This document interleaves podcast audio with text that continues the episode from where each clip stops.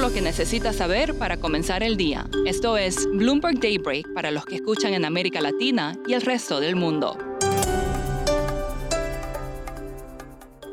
Buenos días y bienvenidos a Daybreak en español. Soy Carlos Manuel Rodríguez. Hoy es lunes primero de noviembre y esto es lo que esperamos para esta jornada. Los futuros de las acciones de Estados Unidos subían mientras que las bolsas europeas avanzaban a un récord ante sorpresivas ganancias y optimismo económico. Las acciones japonesas se elevaron a más de 2% después de que el Partido Liberal Democrático desafiara las proyecciones al conservar su absoluta mayoría.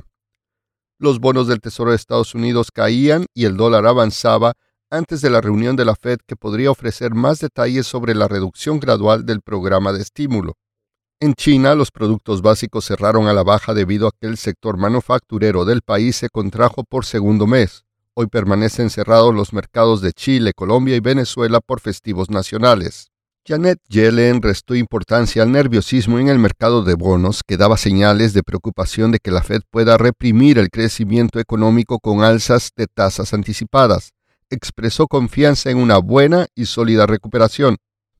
Y ahora hablemos del anticlímax climático. El acuerdo del G20 estuvo lejos de lograr lo que algunos estaban impulsando, lo que dio a los líderes poco que llevar a la cumbre del COP26 de esta semana. El comunicado final de la cumbre de dos días en Roma reprodujo las promesas anteriores hechas en el Acuerdo de París del 2015 sobre el clima. Los líderes dijeron que siguen comprometidos con mantener el aumento de la temperatura mundial promedio muy por debajo de los 2 grados centígrados. A propósito de cumbres e impacto ambiental, la OPEP se reúne el jueves para discutir los planes de suministro. Arabia Saudita ha mostrado cautela en torno a un aumento de la producción, ya que expertos técnicos de la coalición rebajaron sus expectativas de un mercado más ajustado este trimestre. El gobierno del presidente ecuatoriano Guillermo Lazo presentó a fines de la semana pasada la esperada reforma tributaria. Hablamos con Stefan Kufner, periodista de Bloomberg News en Quito, sobre qué se busca con este proyecto. La meta del... Hay, algunos puntos claves. Eh, primero es una reforma estructural acordada con el Fondo Monetario Internacional que le permitirá al gobierno recibir 700 millones de dólares a fines de año, que son claves para el financiamiento público, pero al mismo tiempo persigue una meta de corto plazo, que es de recibir 1.900 millones de dólares eh, adicionales en los próximos dos años eh, para ayudar a pagar los problemas de eh, económicos y financieros causados por la pandemia y luego también de crear una cultura tributaria mayor porque el número de personas que pagan impuesto a la renta en el Ecuador sigue siendo muy bajo. Entonces, personas que ganan bastante sobre la media a partir de dos mil dólares al mes van a pagar algo más de, impuestos y sobre todo aquellos que para el nivel ecuatoriano ganan mucho, o sea, más de 100 mil dólares al año, tendrán un impuesto marginal a la renta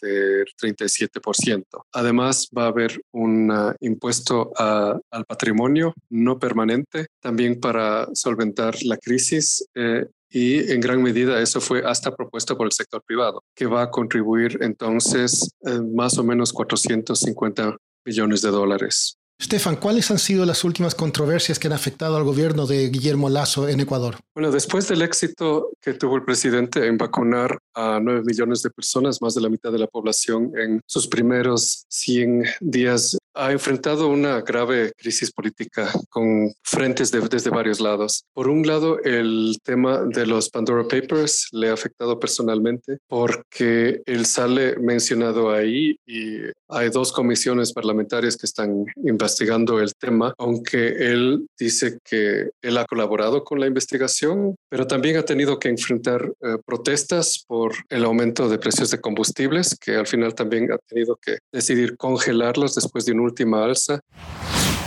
Para despedirnos, la película Dune se mantuvo en el primer lugar de los cines de Estados Unidos y Canadá este fin de semana. Recaudó 15 millones y medio de dólares en ventas de entradas, según Comscore. La recaudación de octubre de los cines de Estados Unidos fue la más alta desde febrero del 2020, de acuerdo a la cadena AMC. Eso es todo por hoy. Soy Carlos Manuel Rodríguez. Gracias por escucharnos. Conocer todas las noticias que necesita para comenzar el día, revise Daybreak en español en la app Bloomberg Professional. También puede personalizar Daybreak para recibir las noticias que desee. Eso es todo por hoy. Sintonice mañana Bloomberg Daybreak